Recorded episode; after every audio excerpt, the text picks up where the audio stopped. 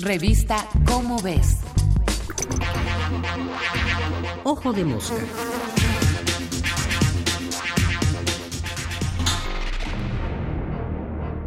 La viruela del mono. La viruela del mono. Después de más de dos años de pandemia por coronavirus, el mundo estaba ansioso por regresar a una cierta normalidad en la que no hubiera que seguir pensando en virus, cubrebocas, vacunas ni epidemias. Sin embargo, los especialistas médicos y epidemiólogos ya habían advertido que las pandemias son fenómenos naturales inevitables, con los que la humanidad ha convivido desde siempre y que pueden presentarse en cualquier momento.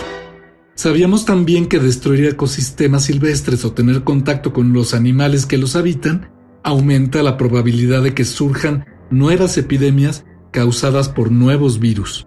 Hoy hay en el mundo numerosos brotes de una nueva enfermedad viral, la viruela del mono o símica, causada por un virus muy similar al que causaba la viruela humana, mal que durante siglos causó terror a la humanidad hasta quedar finalmente erradicada del planeta para 1980, gracias a una intensa campaña global de vacunación.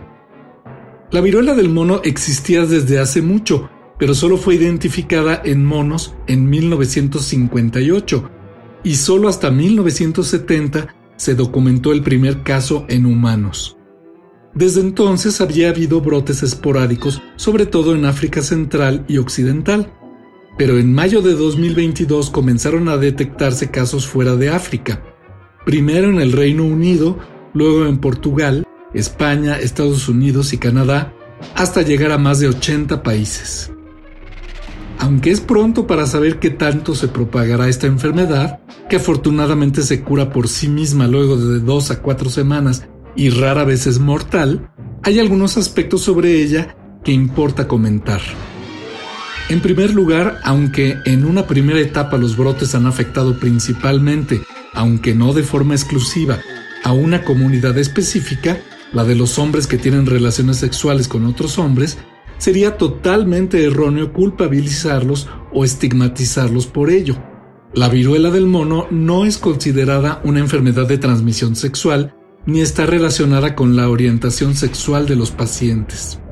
Sucede simplemente que se adquiere por contacto directo con una persona infectada, sobre todo con las secreciones de las vesículas o ampollas que son características de la enfermedad. Y el contacto sexual es muy directo pero cualquier persona puede contagiarse si tiene contacto cercano con un paciente. Segundo, se trata de una enfermedad que ya se conocía desde hace 50 años, pero contra la que no se había hecho básicamente nada porque solo afectaba a países africanos. Esto debe servir de llamado de atención para combatir los sesgos y prejuicios que al privilegiar a ciertos países y dejar de lado a otros, acaban perjudicando la salud de todos. Y finalmente, será la ciencia de nuevo la que nos ayude a superar este reto. Ya se está usando en varios países la vacuna de la viruela humana que brinda buena protección contra la del mono, o desarrollando nuevas estrategias para combatir y prevenir esta y las próximas epidemias que inevitablemente enfrentaremos. Soy Martín Bonfilo Olivera y nos vemos el mes que entra en la revista Como ves con otro Ojo de Mosca. Ojo de Mosca.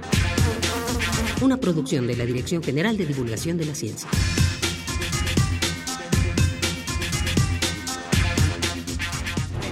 Revista Cómo ves.